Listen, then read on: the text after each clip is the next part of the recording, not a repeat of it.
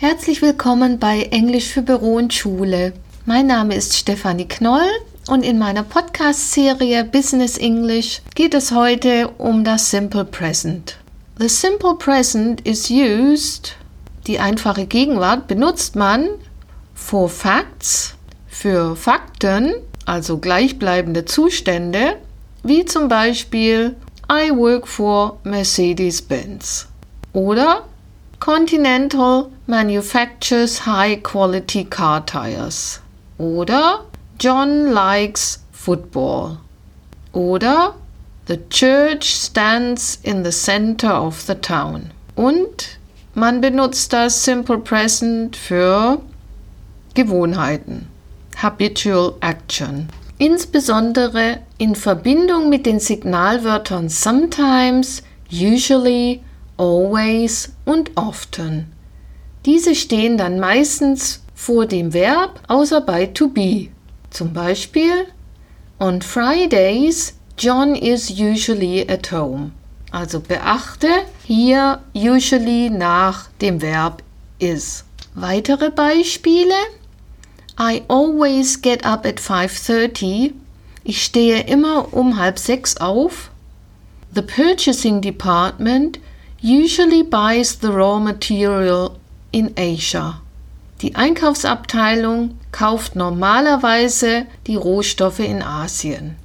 There is a sales meeting every Friday. Jeden Freitag gibt es ein Vertriebsmeeting. We are often behind schedule. Wir sind oft nicht im Zeitplan.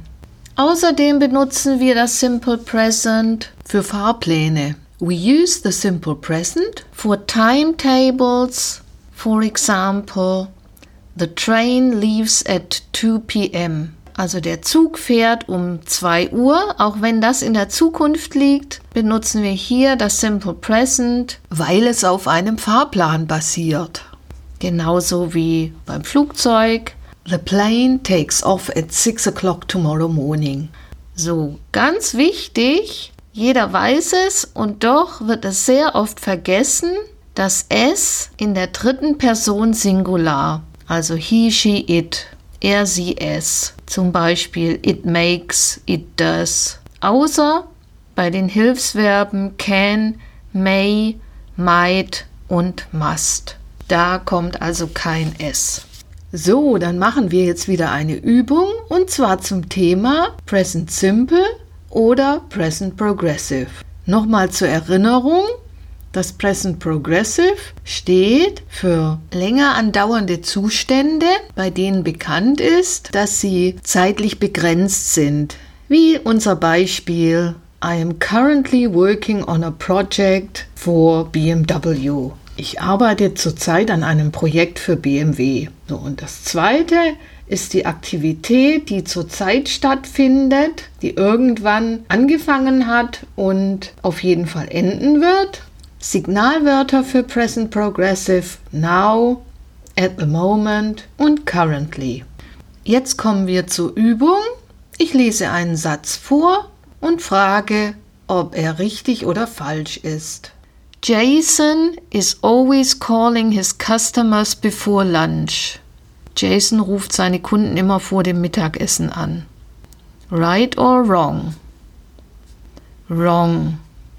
Es ist eine Gewohnheit, habitual action, also immer wiederkehrend und deshalb kommt simple present. Denkt dran, Signalwort always. Jason always calls his customers before lunch. Sue is currently working on a special sales project. Right or wrong? It's correct. Here we have a, the signal word currently. It's a signal word for present progressive.